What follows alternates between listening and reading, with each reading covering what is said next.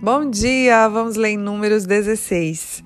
Corá, filho de Izar, neto de Coate, bisneto de Levi, reuniu Datã e Abirão, filhos de Eliabe, e On, filho de Pelete, todos da tribo de Rubem. E eles se insurgiram contra Moisés. Com eles estavam 250 israelitas, líderes bem conhecidos na comunidade e que haviam sido nomeados membros do concílio. Eles se ajuntaram contra Moisés e Arão e lhe disseram: Basta, a assembleia toda é santa, cada um deles é santo e o Senhor está no meio deles.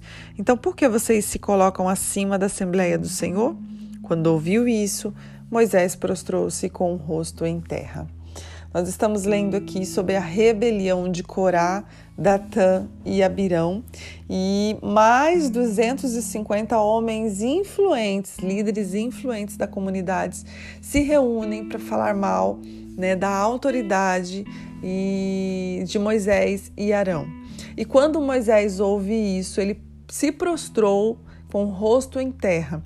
Ele já ensina para nós aqui: quando alguém falar mal de você, vá para o Senhor, né? Se prostre com seu rosto em terra e fale, entregue, né? Toda aquela fala, todo aquele comentário, toda aquela mentira, entregue isso perante o Senhor. É para Ele que nós temos que contar.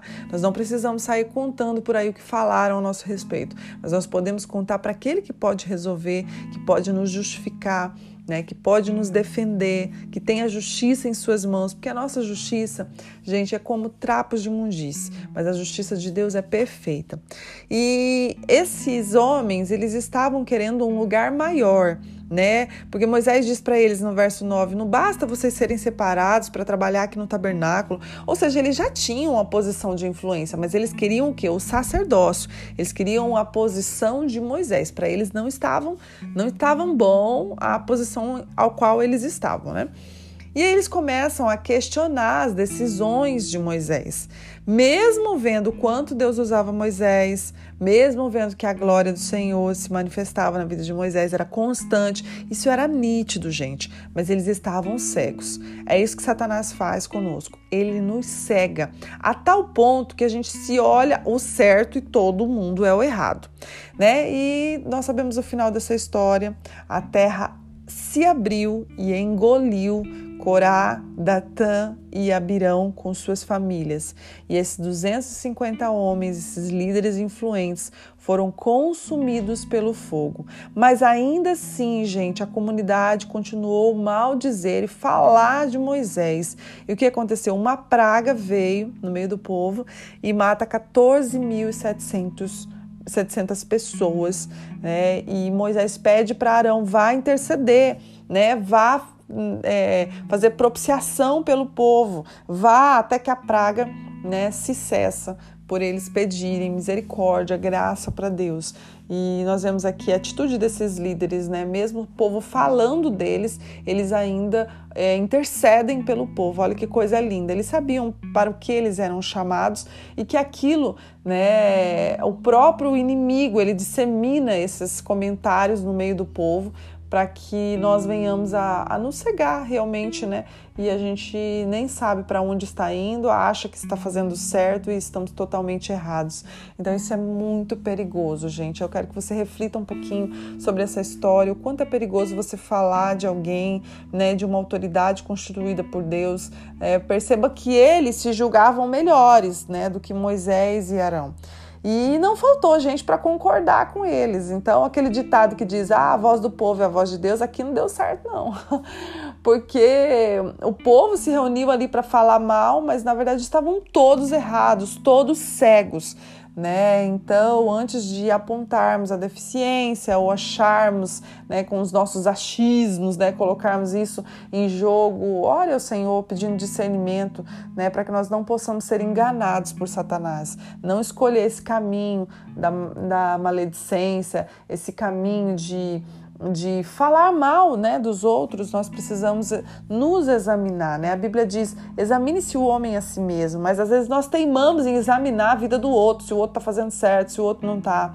Sabe, gente, eu sei que existem líderes que se dizem líderes e usurpam dessa posição né, para se beneficiarem e faz o povo como se fosse escravo deles, né, das, dos, dos seus da, das suas, dos seus benefícios, né, em prol daquela posição. Mas se você está, né, em um ambiente onde o seu líder, você realmente vê, né, que ele não está seguindo aquilo que a palavra diz, é, ore, ore ao Senhor, que com certeza Ele te conduzirá a um outro lugar. Né? Mas não escolha o caminho da maledicência. Não escolha esse caminho porque é muito perigoso. Sabe? Vamos pedir nesta manhã discernimento para o Senhor, sabe? Para não permitir viver uma vida medíocre, porque às vezes vamos por esse caminho e estamos. É, montando a nossa própria ruína, né? a nossa própria morte. Nós estamos é, esquematizando tudo isso, porque é um caminho sem volta, é um caminho de pecado, isso não agrada ao Senhor. Então, que nós possamos pedir nesta manhã discernimento ao Senhor, né? E eu te aconselho a você fazer um jejum, porque quando nós fazemos jejum, é, o nosso espírito fica forte, a nossa carne fica fraca. Então, o espírito começa a falar mais, né? A gente começa a ouvir mais a voz do espírito e a nossa carne fica enfraquecida. Então, para que nós possamos ouvir o espírito de Deus e que ele tem, né, a falar para nós diante de diversas situações que às vezes nem sabemos como agir, nem sabemos como proceder e às vezes por não saber, nós estamos indo por um caminho sem volta. Estamos escolhendo a maledicência, estamos escolhendo dar ouvidos a Satanás e não é isso que o Senhor quer. Ele quer que nós possamos ouvir a voz dele, sabe? Às vezes você tem olhado para tantas deficiências no lugar onde você está, né? Mas que você possa auxiliar, que você possa se perguntar o que eu posso ser, em que eu posso ser útil, o que eu posso fazer e não fazer para falar, fazer realmente para o Senhor, porque a Bíblia diz que tudo que nós fazemos é para a glória de Deus.